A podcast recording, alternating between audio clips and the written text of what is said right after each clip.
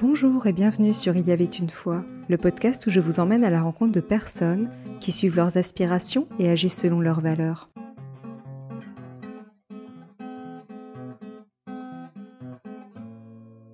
Bonjour chère auditrice, chers auditeurs. J'ai le plaisir de recevoir Marie Loustalan, fondatrice de la marque de mode responsable et mécanique douce. Il s'agit d'une gamme de vêtements en coton biologique et d'accessoires upcyclés fabriqués à Paris. Ces vêtements sont brodés à la main, soit avec une création de Marie, soit avec un motif personnalisé. J'ai eu l'occasion de l'entendre dans un autre podcast, ça m'a donné envie de partir à sa rencontre pour qu'elle nous parle de son parcours et de sa marque joyeuse et responsable. Bonjour Marie et merci d'être avec nous. Bonjour Sophie. Pour commencer, si tu devais choisir un mot pour te définir, ce serait lequel? Euh, J'avais pensé du coup au mot doux et c'est un mot qu'on retrouve dans le, nom de ma marque. Et bah, c'est quelque chose qu'on m'a souvent dit et je me suis rendu compte aussi que c'est une qualité que j'aimais bien chez les autres. Et, et donc j'avais envie de te dire ce mot-là. Mais après, c'est vrai que c'est comme dans le nom de ma marque, il y a une espèce d'opposition parce que les mécaniques douces, et en fait, je pense que j'ai ça aussi dans ma personnalité parce que je, je parais très douce et très calme. Et je le suis d'une part, et de l'autre, je sais que ça bouillonne un peu en moi aussi et je peux être un peu plus dure. Donc, je pense je suis encore en train de découvrir ça euh, sur moi. Voilà. Et en quelques mots, quel a été ton parcours avant de lancer ta marque Les Mécaniques Douces? Alors du coup, j'ai eu un parcours assez classique. J'étais en première ES. Après, je suis allée en fac euh, à la Sorbonne en économie et gestion. Et euh, à la base, bah, je, voulais intégrer une école de commerce. Et puis finalement, j'ai décidé de rester à l'université euh, parce que j'aimais bien. Et puis, en fait, je ne me voyais pas trop euh, aller dans une ambiance d'école finalement. Surtout, bah, là, j'étais en fin de M1, donc euh, pour intégrer un M2, j'étais déjà un peu plus âgée, donc j'avais moins envie de ça. Et puis surtout, bah, la, la, fac, ça a été une super expérience. En fait, j'ai rencontré plein de gens différents et on est très autonome, enfin totalement différent d'une école de commerce où on est peut-être un petit peu plus formaté. Et donc, euh, j'ai décidé finalement d'aller dans un Master 2 de la Sorbonne qui était assez réputé en logistique. Et j'avais choisi la logistique du coup parce que c'était un milieu super euh, porteur euh, à l'époque. Après, j'ai bossé deux ans et demi, trois ans. En fait, depuis le M2, j'étais toujours assez curieuse des startups. Je me souviens, je l'avais même étudié dans mon mémoire de fin d'année. Et donc, du coup, j'avais cette curiosité-là, mais je ne m'étais jamais dit que je lancerais mon projet ou ma marque.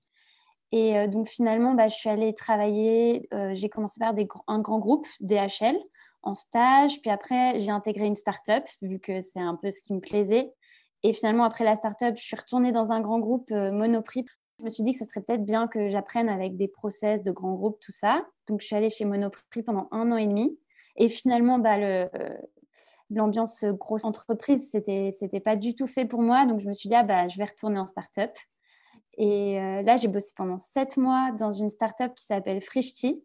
Et ça a vraiment été l'expérience la plus dure euh, de ma vie, je pense. Et en fait, euh, donc, je suis restée sept mois. Et là, ça a vraiment été une évidence qu'il fallait que je, que je change. Et donc, j'ai enfin pris le temps de me poser un peu et de me dire, bah, cette fois-ci, je vais vraiment me lancer dans quelque chose qui me plaît coûte que coûte. Ça a été un peu le moment déclencheur et tu en as parlé un petit peu, mais pour quelle raison as-tu décidé de changer de vie? En fait, c'était très contextuel. Enfin, quand j'étais chez Monoprix, euh, j'y suis restée quand même un an et demi. Suite à cette expérience-là, j'étais vraiment. Euh, j'ai eu un gros coup de blues en fait. Et donc, je pense que j'avais besoin d'une expérience comme Frishti juste après pour me réveiller. Enfin, vraiment, parce que ça a été hyper intense. C'était une autre vie. Je me retrouvais. Euh, à Cheville-la-Rue, à côté de Ringis, à bosser dans des cuisines avec des chefs de cuisine, euh, avoir une équipe de cinq manutentionnaires alors que j'avais jamais fait de management. Euh, je me retrouvais à courir dans les frigos, à aller compter euh, les jambons. Enfin, quand j'y pense, c'était vraiment une autre vie. Je ne comprends pas ce que j'ai fait là. Enfin, mais c'était hyper intéressant. C'était très, très dur. En fait, j'étais vraiment à la tête des approvisionnements. Donc, j'avais un poste à responsabilité alors que bah, j'étais assez jeune et en plus, j'avais jamais bossé. Euh, je bossais avant dans les approvisionnements, mais jamais dans l'alimentaire. Donc, se retrouver à gérer les approvisionnements d'un site de production, c'était trop dur pour moi. Mais donc, ça, je pense que ça a été une bonne chose de le faire après Monoprix, parce que Monoprix, ça ne me convenait pas. Et je me sentais pas heureuse dans ce cadre d'open space, d'équipe. En plus, voilà, j'avais des, des tâches très redondantes. Enfin, c'était tous les jours différents parce que, en gros, je gérais les problèmes. Donc, tous les jours, c'était des nouveaux problèmes, des fournisseurs, de l'entrepôt, tout ça. Mais en fait, ce n'était pas des tâches qui me convenaient. Et puis aussi, je pense que l'ambiance grand groupe, avec vraiment un cadre, des horaires, être dans une grande tour et tout ça, ça m'a un peu éteinte. Donc, quand je suis sortie de cette expérience-là, j'étais trop fatiguée, je pense, pour faire le choix, par exemple, de, me réorienter, etc. Et donc, j'ai enchaîné avec Frishti, où là, je me suis dit, waouh, je ne peux pas refuser, c'est eux qui sont venus me chercher, je me suis dit, je ne peux pas refuser une offre comme ça, c'est un super poste, donc il faut que je le tente. Mais je me doutais que j'allais peut-être un peu me rétamer, ce qui s'est passé, mais je ne regrette pas. Et donc, en fait, après Frishti, ça a été simple, en fait, parce que Frishti, je suis restée sept mois. Et là, euh, c'était juste une évidence. Enfin, j'étais hyper fatiguée parce que je faisais très gros horaires. On commençait très tôt le matin et on finissait très tard le soir. Enfin, surtout moi parce que je m'en sortais pas sur mon poste, donc j'avais tout le temps du travail. Et euh, j'étais très fatiguée. Je me sens, mon entourage, s'inquiétait pour moi. Enfin, il me disait, tu peux plus euh, faire ça. Et moi, c'était juste devenu une évidence que c'était pas un poste pour moi et qu'il fallait que j'arrête. Donc, finalement, c'était facile de se dire, bon, bah là, ça y est, quoi. j'ai un peu suivi la route en faisant une formation un peu généraliste et tout ça, en enchaînant sur des expériences professionnelles. Et là, je me disais, bah, maintenant, stop. Euh, maintenant, je, m'accorde vraiment euh, de, réfléchir à ce que j'ai envie de faire. Et puis, je vais oser, euh, même si je dois complètement changer ou reprendre des études, je vais le faire parce que j'ai vraiment envie d'avoir un travail qui me plaît. Et justement, comment en es-tu arrivée à créer ta propre marque, Les Mécaniques Douces? Après, en fait, ça s'est juste enchaîné assez naturellement. J'ai démissionné, c'était l'été, donc j'ai pris un peu des vacances. Après, en fait, pendant l'été, mon oncle qui est coach, eh ben, il m'a proposé de faire son séminaire. Donc, j'en ai parlé avec lui. Et c'est un séminaire qui s'appelle euh, Oser son potentiel. Et euh, du coup, c'est vraiment un peu pour faire euh, le bilan de ce qu'on a vécu et puis vraiment gratter pour trouver ce qui nous anime et ce qu'on a envie de faire. Et après, nous aider un peu à, changer de, parcours ou de travail. Et donc, euh, moi, quand il m'a parlé de ça, ça m'a vachement intéressée, donc j'avais trop envie de le faire. Finalement, j'ai fait ça début septembre, donc je suis rentrée à Paris, j'ai commencé à faire ce stage-là. Et c'était super aussi parce que c'est en groupe. Donc là, nous, on était quatre, et donc c'est beaucoup d'intelligence collective. Et ça, ça me plaisait vachement aussi parce qu'en fait, on réagit euh, à ce qu'a vécu euh, la personne en face de nous et les autres, ils réagissent aussi. Donc ça me donne plein d'infos. Et en fait, après ce séminaire, je suis partie au Japon pendant deux, trois semaines. Donc c'était pas mal parce que du coup ça me faisait une petite coupure après euh, le séminaire qui peut être intense. C'est bien de prendre des moments un peu sans rien. Euh. et donc je suis partie trois semaines. Puis quand je suis revenue, il me semble que j'ai continué encore le séminaire parce que c'était sur... Euh, à chaque fois c'était des sessions de deux jours et c'était étalé sur plusieurs semaines. Et donc après, en fait, en faisant le séminaire, je me disais pas encore que j'allais complètement me réorienter.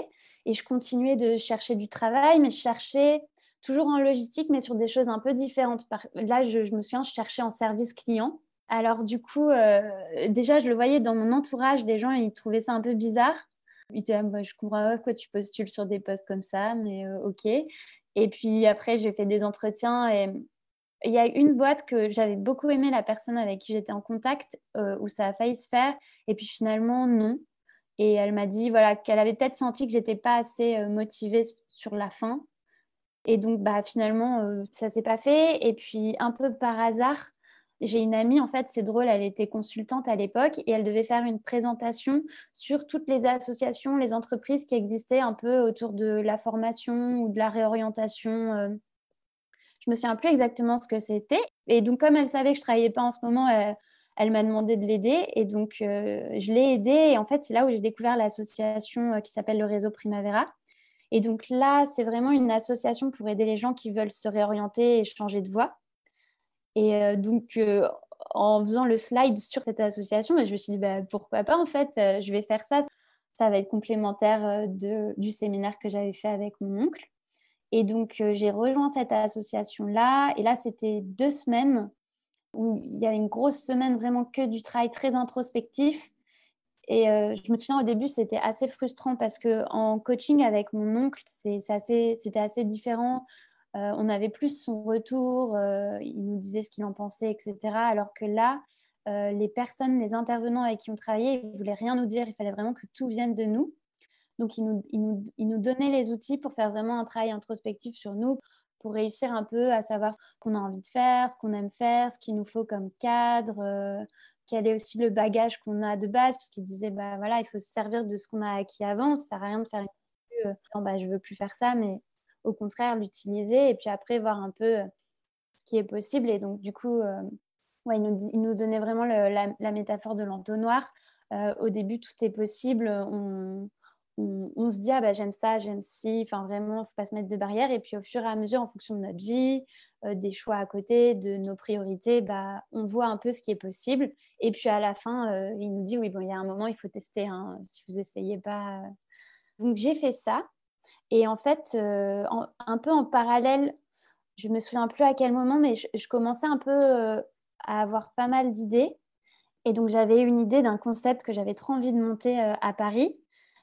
Euh, j'en dirai pas plus parce que peut-être que je, retournerai sur ce projet un jour, mais je sais pas, c'est très très particulier. Mais ça demandait un gros gros investissement, donc c'était compliqué. Et je me souviens, mon, oncle, il essayait de m'aider, de trouver des pistes pour qu'on puisse le développer, etc. Parce que c'est vrai qu'en fait, il y a toujours des solutions, même si on se dit il faut beaucoup d'argent, etc. Mais peut-être que la solution, c'est d'aller chercher une autre entreprise qui serait capable de mettre ces fonds-là et, et de le faire un peu comme une sorte de partenariat ou donc, en tout cas, j'avais ce projet-là et je me souviens, j'avais fait un petit euh, document, un PDF, et je l'envoyais euh, à ma famille, à mes proches et tout, et tout le monde avait adoré.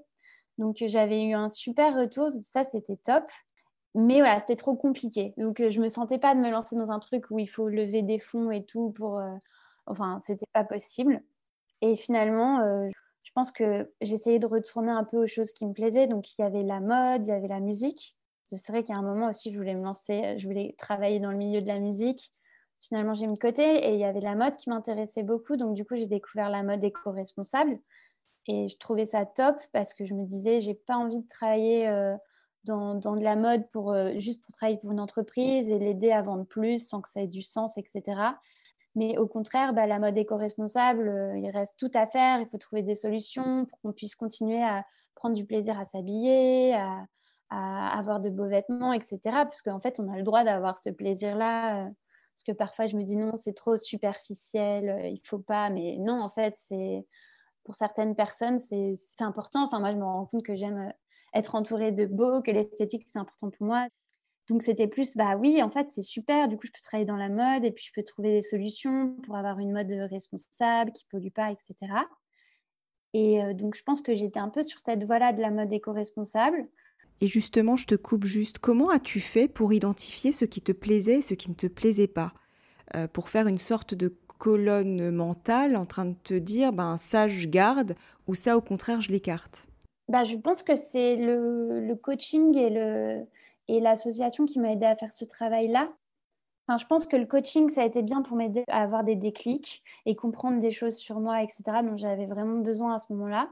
Et après, l'association, ça m'a plus aidé pour vraiment me réorienter. Et en fait, on avait plein d'exercices qui nous aidaient à mettre un peu à plat. Euh, déjà, je pense que c'est bête, mais on faisait peut-être des listes de tous les secteurs qui pouvaient nous plaire. Euh, ensuite, des métiers. Euh. Enfin, je ne sais pas. Après, moi, je sais que je me disais, voilà, il y a j'ai envie d'aller dans un milieu qui me plaît, il y a la, mode et la musique. Mais après, j'avais bien compris grâce au coaching que le milieu, c'est pas tout, mais il faut vraiment trouver un poste qui correspond euh, à notre personnalité, à nos qualités, etc., euh, pour que ce soit facile pour nous. Et... Parce que parfois, là, on peut être très attiré par un poste parce que ça va être le milieu. Mais en fait, dans les missions, ça ne va pas correspondre à notre personnalité ça va être difficile pour nous. Alors mieux voilà, trouver quelque chose qui correspond à là où on est doué, quoi, on va dire, ou fort, ou enfin plutôt ce qui nous plaît, parce que je pense que c'est ce qui nous plaît où on est doué, enfin c'est lié. Oui, effectivement, tu as raison, on fait généralement euh, assez facilement ce qui nous plaît. Ouais. ouais. Enfin, en fait, je, sais, je pense que ça s'est fait naturellement. J'avais la piste de la mode éco-responsable. Après, il y a, y a, un peu euh, ça, ça me plaît, et puis voir ce qui est faisable. Et là, en fait, pendant le coaching et pendant le séminaire, dans les deux, il y a un moment où je me suis dit, oui, alors j'aimerais bien créer ma marque pour avoir mon univers, etc. Et donc, je disais ça, mais j'y croyais pas du tout. Enfin, c'était vraiment, euh, genre, limite, je rigolais en mode n'importe quoi. Enfin, oui, je peux le dire, euh, ok, mais dans une autre vie, ça serait sympa, mais en vrai, euh, non. Mais c'était ressorti quand même. Et après, moi, j'ai jamais voulu monter ma boîte ou être à mon compte. à vrai dire, je trouvais que c'était trop de responsabilités et je préférais être tranquille, donc ça m'a jamais tenté. Et au final, bah, c'est plus que j'avais pas mal d'idées, il y avait plein de trucs qui m'intéressaient, donc j'étais assez stimulée, je pense, de regarder toutes les marques qui existaient en mode déco-responsable et tout ça. J'allais euh, faire toutes les conférences autour de ça. Et en fait, je sais pas trop comment, je pense à force de regarder les marques, je voyais un peu des marques de t-shirts brodés et je trouvais que bah, ce qu'elles brodaient dessus, c'était vraiment euh, ennuyant, c'était euh, des mots comme amour, ou, enfin vraiment rien d'original. Et je me disais, mais je pense que ça doit pas être compliqué de broder des trucs un peu plus drôles et tout ça. Donc c'est parti de ce postulat-là. Et euh, en fait, après, je me suis dit, ah tiens, mais ce serait amusant quand même, parce que je connaissais la plateforme Etsy et je savais qu'un peu tout le monde pouvait vendre dessus. Donc je me suis dit, bah, ce serait juste drôle d'essayer de faire des produits pour voir si ça se vend euh, et de créer un petit univers autour. Et donc je regardais un peu, je voulais un packaging un peu original, donc je commençais à chercher sur Pinterest. Et là, je suis tombée sur le furoshiki. Donc comme je venais de voyager au Japon, bah, l'idée m'a trop plu je commençais à avoir des idées de petits mots à broder euh, que j'ai plus aujourd'hui sur mon site, mais c'était des choses comme lundi chagrin ou vendredi kiki, enfin des choses, euh, voilà. En fait, l'été d'avant, j'avais appris un peu à broder parce que je trouvais ça super chouette de pouvoir euh, broder soi-même ce qu'on veut sur son t-shirt. Enfin, l'idée m'avait trop plu parce que ça paraissait simple et tout. Donc j'avais fait ça. J'avais un ami qui travaillait dans le textile. Il avait une boutique, donc c'était super simple de passer par lui. Il m'a acheté euh, mes premiers t-shirts. Donc j'avais 10 t-shirts. Et du coup, je me suis dit, allez, euh, je les ai brodés moi-même. Euh, je les ai pris en photo. J'ai envoyé à, à, mes amis, à ma famille. Ça leur a plu. Donc j'ai créé la page Instagram, j'ai mis les visuels et puis ça s'est fait comme ça. Et d'où est venue l'idée de la dénomination de ta marque, les mécaniques douces? Euh, il fallait que je trouve un nom marque. J'avais fait une liste de mots que j'aimais bien. Il y avait le mot doux dedans, mais il n'y avait pas que, il y avait des mots comme pop ou euh, mini. Je sais pas, j'aimais bien euh, la résonance. Et en fait, j'arrivais pas trop à trouver un, un combo qui me plaisait. Et un jour, je marchais dans le métro et il y avait une énorme affiche avec écrit mécanique. Je sais plus ce que c'était, mais du coup, dans mon cerveau, ça se fait tout seul. Et là, j'ai eu les mécaniques douces. Et j'ai trop aimé. Donc, euh, je me suis dit, c'est bon, je pense que j'ai trouvé. Après, j'en ai parlé autour de moi et ça plaisait aussi. Et euh, en plus, ça avait du sens parce que je me suis dit, j'ai vraiment envie de faire euh, un concept éco-responsable. Mais j'ai pas envie d'être déprimante parce que moi, à l'époque, j'étais un peu déprimée par la radio. On parlait beaucoup du réchauffement climatique et tout ça. Ça avait tendance à être contre-productif pour moi parce que j'étais en mode, bon, bah, c'est fini, il n'y a plus rien à faire. Enfin, c'est déprimant. Donc j'avais envie plutôt d'aller vers une communication très joyeuse parce que je pense qu'il faut qu'il y ait des gens qui communiquent de façon violente euh, pour un peu euh, choquer les gens. Enfin, il en faut. On se bouge et tout ça, mais moi j'avais plus envie de, montrer les alternatives, de montrer que c'est possible. Donc c'est pour ça que pour moi le mot doux, il allait bien avec mécanique parce que c'était un peu, euh, on va faire différemment, mais on va le faire doucement, mais dans le sens où on va le faire joyeusement, on va, va pas violenter les gens, on va, montrer qu'il y, a des alternatives possibles et qu'on peut y arriver. C'était ça l'idée. Et comment as-tu fait concrètement pour transformer ton idée en projet? Bah, En fait, c'est là où je trouve que c'était facile pour moi. Enfin, il y a certaines personnes qui vont partir du, du postulat qu'elles veulent lancer leur entreprise, un concept, et après elles vont le développer. Alors que moi, ça plus c'était j'ai une idée, mon oncle, avec le coaching que j'avais fait avec lui, il m'avait dit euh, que, en gros, moi, je fonctionne beaucoup à il faut que je m'amuse. Et si je m'amuse, je vais mettre vachement d'énergie dedans. Mais si ça ne m'intéresse pas, euh, je, vais traîner. Et, voilà.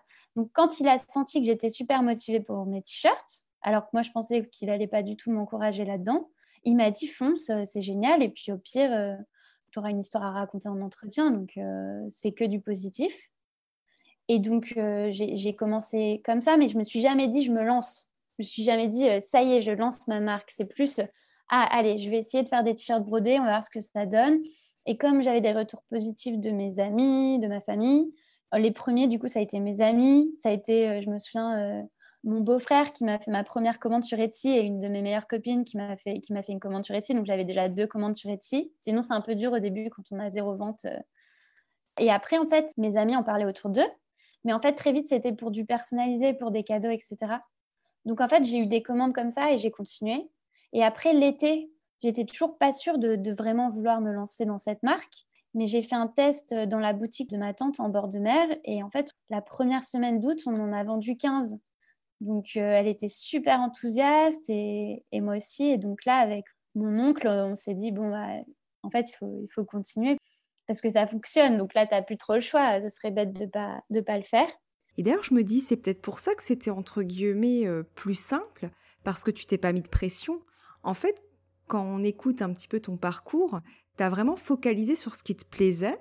Et, donc, tu avais l'énergie qui allait avec, puisque généralement, quand on fait quelque chose qui nous plaît, ben, on est motivé, on a, on a la niaque, quoi. Et, et, en plus, c'est vraiment cette image d'un avion sur une piste de décollage. en fait, tu as la roue qui commence à, voilà, à prendre tout doucement, enfin voilà, à se mettre en route tout doucement. Et puis après, elle prend son élan et ça va de plus en plus vite, plus en plus vite, plus en plus vite. Et puis après, tu décolles. Et c'est vraiment cette image-là que j'ai quand, quand j'écoute euh, un petit peu tout ton cheminement, en fait, euh, dans la création de ton projet. C'est vrai. Bah après, en fait, j'ai vraiment euh, saisi les opportunités à chaque fois et c'est comme ça que j'ai continué. j'ai vraiment fait petit à petit, quoi. J'ai fait une formation après avec un programme d'entrepreneur. C'est un terme qui veut dire exactement ce que j'ai fait en fait. C'est l'effectuation, c'est le fait de tester directement tout le temps euh, sur le marché. Et donc, euh, moi, c'est vraiment ce que j'ai fait et j'ai construit petit à petit.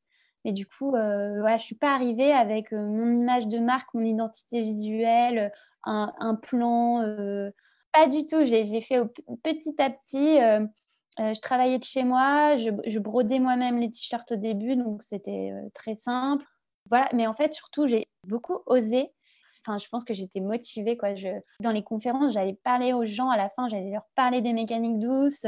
Du coup, ils me mettaient en contact avec d'autres personnes. Je proposais à des marques d'aller boire des cafés pour parler parce que voilà, j'avais compris que c'était beaucoup en échangeant avec les gens qu'on allait avoir des idées, des opportunités et tout. Donc, je, faisais, je faisais beaucoup ça. Enfin, j'ai ouais, beaucoup osé euh, me pointer dans les boutiques et leur montrer mon produit. Euh. Et justement, comment décrirais-tu ta marque aujourd'hui? Et euh, quel est le message que tu souhaites véhiculer à travers elle? Mmh, euh, bah, Ma marque, déjà, c'est vraiment un moyen pour moi de faire quelque chose qui, me plaît, euh, d'être à mon compte, d'être libre. Et, en fait, concrètement, derrière ce qu'il y a, je pense que c'est aussi de montrer qu'on peut avoir une, entreprise à taille humaine et qui nous permet juste de, de faire ce qui nous plaît et d'être euh, aligné avec ses valeurs et, tout ça. Je pense qu'il y, a, ouais, y a une grosse euh, quête de sens derrière tout ça et c'est quelque chose que j'aimerais bien euh, partager avec les gens, d'où l'idée peut-être de faire un podcast où je pourrais interroger des gens ou pareil qui ont vraiment qui trouvent ce sens dans leur travail et montrer voilà aux personnes que c'est possible et qu'il n'y a pas juste moi, en fait, je ne comprends pas quand on, dit bah, le travail, c'est le travail, c'est pas grave si ça ne nous plaît pas. Euh. Ouais, moi non plus. moi, je ne peux pas vivre comme ça juste les week-ends et les vacances, c'est impossible. Donc, euh, c'est de montrer aux gens qui sont peut-être un peu dans le système, euh, dans leur entreprise, etc., qu'en fait, bah, ils, peuvent vivre différemment. Mais après, pour revenir sur ma marque, sinon, c'est vraiment. en fait, c'est drôle parce que la broderie, ça m'a un peu tombé dessus par hasard. Et, et plus je plus je continue dans les mécaniques douces et plus j'apprécie la broderie. Mais au, début, c'était un moyen, ce n'était pas une passion, euh, je n'étais pas passionnée de broderie, c'était plus un moyen d'avoir des produits sympas. Euh. Ce qui me plaisait dans la broderie, c'est de pouvoir customiser comme on voulait et, ça, c'était chouette. Et donc euh, là, aujourd'hui, les mécaniques douces, c'est vraiment une marque autour de la broderie à la main. Donc c'est vraiment, le but, c'est de mettre en avant ce savoir-faire là et que ce soit un savoir-faire local. Donc là, au début, je brodais beaucoup. Maintenant, euh, je suis très contente de pouvoir travailler avec des brodeuses. Donc, c'est des jeunes qui sont en freelance et qui viennent euh, à mon atelier. Euh. Pour l'instant, on fait une journée par semaine et ça suffit. Donc, c'est mettre en avant ce savoir-faire-là et puis développer des produits vraiment locaux. J'ai vraiment envie de faire de l'upcycling. Donc, j'utilise beaucoup de draps anciens. Et le but, c'est de se dire, bah voilà, là, ce drap-là, on l'a récupéré. je travaille d'ailleurs dans mon atelier avec un atelier qui est au même endroit que moi. Donc en plus, c'est vraiment des produits made in 11e euh, euh, arrondissement. Et le but, c'est de se dire, waouh, ce produit, il est trop chouette et il n'a pas du tout pollué. Euh. Le, but ultime, ouais, ce serait vraiment de faire du local et de l'upcycling.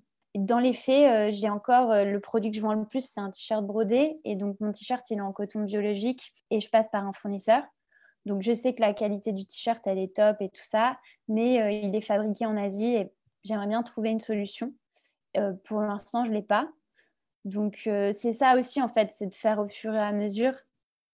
Moi, je me dis, je vais peut-être plus développer les accessoires parce que c'est plus facile pour moi de les faire à Paris. Et après, voilà, il y a un autre axe des mécaniques douces, c'est l'axe de la personnalisation. Et en fait, je, me rends compte que c'est assez drôle. Là, j'ai créé euh, différents motifs. Donc, il y a une quarantaine de dessins. Et donc, sur le site, on peut choisir un dessin et puis faire broder du texte en dessous. Ou alors, on peut juste euh, faire broder des mots euh, et choisir la couleur de la broderie. Et en fait, euh, c'est vrai que c'est assez drôle de voir les gens, leur commande, ils choisissent un dessin, ils vont mettre un petit texte drôle. Moi, je suis derrière en train d'essayer de comprendre pourquoi ils, me commandent ça. Et je sais que c'est toujours pour des cadeaux. Donc, en fait, ça me fait plaisir de, permettre aux gens de, s'amuser en offrant un cadeau. Et, finalement, bah, c'est à eux d'être un peu créatifs. Et c'est chouette. C'est finalement un peu le système de la co-création. Oui, c'est vrai. Et jusqu'à présent, comment as-tu fait pour développer ta marque? Comme tu disais, tu en as beaucoup parlé autour de toi, mais est-ce que tu as développé d'autres stratégies en fait pour, euh, pour la développer? Euh, Alors moi, je pense que ce qui m'a beaucoup aidé, c'est Instagram. Et euh, depuis le début, je veillais vraiment à avoir de belles photos. Alors, je dis pas, je pense que si on redescend sur mon feed Instagram, c'est peut-être pas parfait, mais quand je vois certaines personnes qui se lancent sur Instagram, leurs photos, elles sont euh, affreuses. désolée de dire ça, mais voilà, ils font pas d'efforts euh, sur la lumière ou quoi. Alors que moi, bah, voilà, j'ai toujours fait attention. Bah, en plus, hein, c'est Instagram, c'est quand même le réseau euh, social du visuel, quoi. Donc, je veillais à avoir une belle vitrine et je pense que ça m'a beaucoup apporté parce que déjà, ça m'a permis de faire mon premier pop-up à Paris. C'était euh, à Noël, je me souviens. C'est devenu une amie. D'ailleurs, c'est une créatrice qui organisait un pop-up dans sa boutique. Donc là, c'était surtout mes amis, en fait, finalement, qui sont venus à ce pop-up-là, mais c'était déjà bien. J'ai fait des marchés de créateurs après, etc. Mais on m'a souvent proposé des événements grâce à Instagram, où les gens me trouvaient via euh, les hashtags, je pense. Et ils cherchaient euh, peut-être des marques de broderie, etc. sur Paris, donc ils tombaient sur moi. Du coup, ça m'a permis de faire différents pop-up, des marchés de créateurs, tout ça. Et puis surtout, bah, un an après mon premier pop-up, en fait, c'est les Galeries Lafayette de Beaugrenelle, qui sont dans le 15e, euh, qui m'ont trouvé via Instagram. Et donc là, euh, quand les Galeries Lafayette m'ont envoyé un message sur Instagram, je me suis dit euh, waouh, c'est incroyable. Et en fait, ils m'ont proposé d'avoir un stand sur deux mois, toute la période de Noël. Et là, ça m'a vraiment permis de faire un super chiffre d'affaires. Ça a été très dur parce que j'y étais 7 jours sur 7. Et donc là, euh, vraiment, j'ai beaucoup vendu, donc c'était chouette.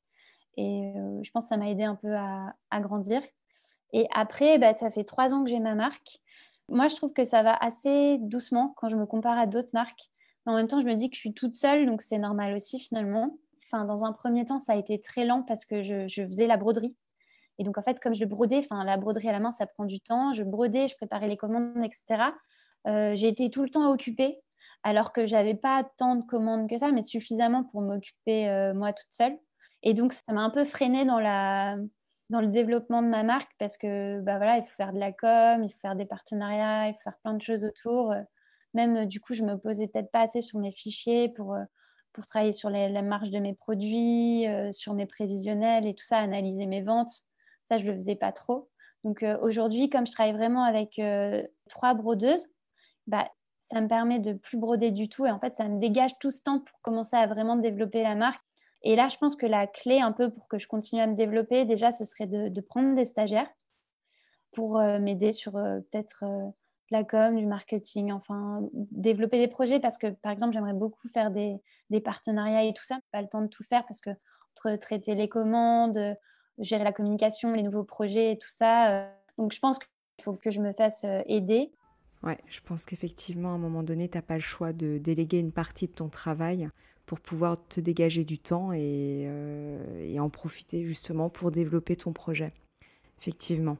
Ouais. Et euh, pour poursuivre euh, ton parcours, qu'est-ce qui t'anime profondément aujourd'hui? Alors, je trouve que c'est une question difficile. Et comme je te disais tout à l'heure, en fait, moi, je suis toujours en train de me poser des questions. Euh, je me demande toujours un peu euh, est-ce que ça me plaît euh, Comment je pourrais faire pour que ça me plaise plus Qu'est-ce qui me convient pas aujourd'hui et qu'il faudrait que je fasse différemment donc, hein, c'est pas si facile que ça de dire ce qui, ce qui m'anime, mais je sais que j'essaye justement de noter les petits moments où je sens que waouh, ça me plaît vachement, là, ça me donne de l'énergie et tout ça. Donc, je me dis, ah, il faut que j'aille plus vers ça. Parfois, par exemple, bah, si je suis un peu trop dans mes commandes, qu'il n'y a rien de nouveau qui se passe, etc., je vais un, petit peu m'ennuyer, mais sans m'en rendre compte, en fait. Je pense que je vais... C'est plus dans ma vie en général où j'ai l'impression que ça va pas trop. Alors qu'en fait, c'est plus que je pense que je manque de challenge un peu dans, dans, dans, ma marque. Et donc, il faut que je sorte de ma zone de confort et que justement, j'aille vers les trucs qui m'amusent plus. En fait, tu es connecté à ton ressenti, tu regardes un petit peu, ah tiens, là j'ai une montée d'énergie, entre guillemets, ou ah ben là, non, au contraire, euh, j'ai une baisse d'énergie. Oui, c'est ça. Là, ce qui m'est arrivé il n'y a pas longtemps, c'était drôle, c'est que j'ai vraiment eu un mauvais jour, c'est-à-dire que rien n'allait, euh, euh, tout était compliqué. Je me suis dit, ah, ça, ça me saoule, ça, ça va pas. Enfin, vraiment, c'était un mauvais jour. Je me suis dit, je sais pas comment je vais m'en sortir. Et puis le jour d'après, en fait, ça allait mieux. Et j'avais lu quelque chose qui disait qu'en fait, on a un tableau de bord qui nous envoie des informations, ça va pas, mais en fait, ça, ça donne des indications. Du coup, j'ai écrit tout ce qui n'allait pas et je me suis rendu compte qu'il y avait des solutions pour chaque euh, chose. Ah, donc hier, j'étais pas contente parce que ça, ça me plaisait pas. Bah, en fait, aujourd'hui, je me rends compte que du coup, peut-être la solution, c'est justement euh, de prendre des stagiaires ou de faire ci, de faire ça. Donc j'étais hyper soulagée de me dire, on peut avoir des mauvais jours, mais en fait, c'est très bien pour le jour d'après pour se dire, euh, OK, donc il faut que j'aille vers ça, il faut que j'avance, etc. Mais sinon, pour la question de qu'est-ce qui m'anime, j'ai deux choses en tête. Il y a le côté vraiment créativité, parce qu'en fait, depuis toujours, j'essaye de créer des choses. Euh, avant la broderie, c'était le tricot. Euh, enfin, j'ai toujours euh, testé des trucs, mais j'ai eu du mal à aller au bout des choses. Il n'y a vraiment que la broderie où je suis allée au bout du, du projet. Mais aujourd'hui, ça reste. Par exemple, là, j'ai trop envie de me lancer vraiment dans le dessin, de faire de la peinture. J'ai un peu du mal à, à trouver le temps. Mais du coup, voilà, je, je sens qu'il y a ce truc un peu de, de, créativité. Et comme je te disais tout à l'heure, d'avoir du beau autour de moi, de l'esthétique, ça, je me rends compte que c'est important pour moi. C'est comme, c'est bête, mais juste euh, m'occuper de la déco de mon appartement, oui. En fait, il faut que je le fasse parce que j'ai besoin d'avoir euh, du beau autour de moi et de faire ça, c'est ce qui me plaît. Et il y a une deuxième chose, j'ai adoré faire du coaching, j'ai adoré rejoindre l'association et il y avait beaucoup d'intelligence collective. Et en fait, ça, j'étais passionnée euh, par ça. Là, ça me plaît vachement euh, d'échanger avec toi sur ce sujet euh, de la réorientation, du sens et tout ça.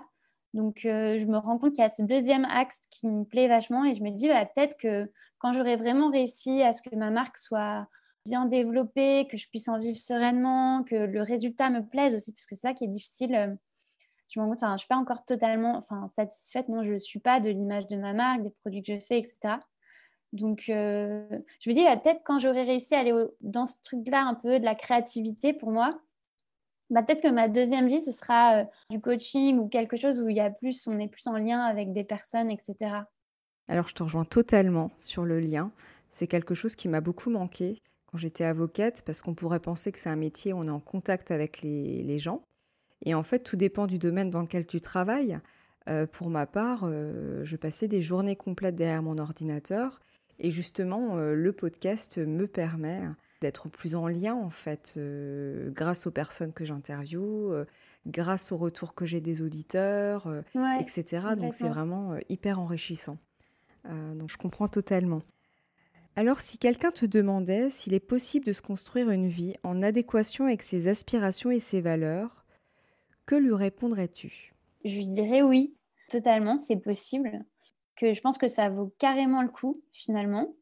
À mon avis, on tend de plus en plus à une, vie professionnelle différente où, on est, où il y a plus d'auto-entrepreneurs, ou peut-être on, bosse sur différentes choses. On peut peut-être avoir, euh, voilà, travailler en, freelance pour une entreprise, euh, euh, avoir peut-être son entreprise à côté ou travailler dans un café, pourquoi pas. Euh. Moi, je trouve ça assez chouette de, pouvoir se dire qu'on peut vivre de différentes choses comme ça.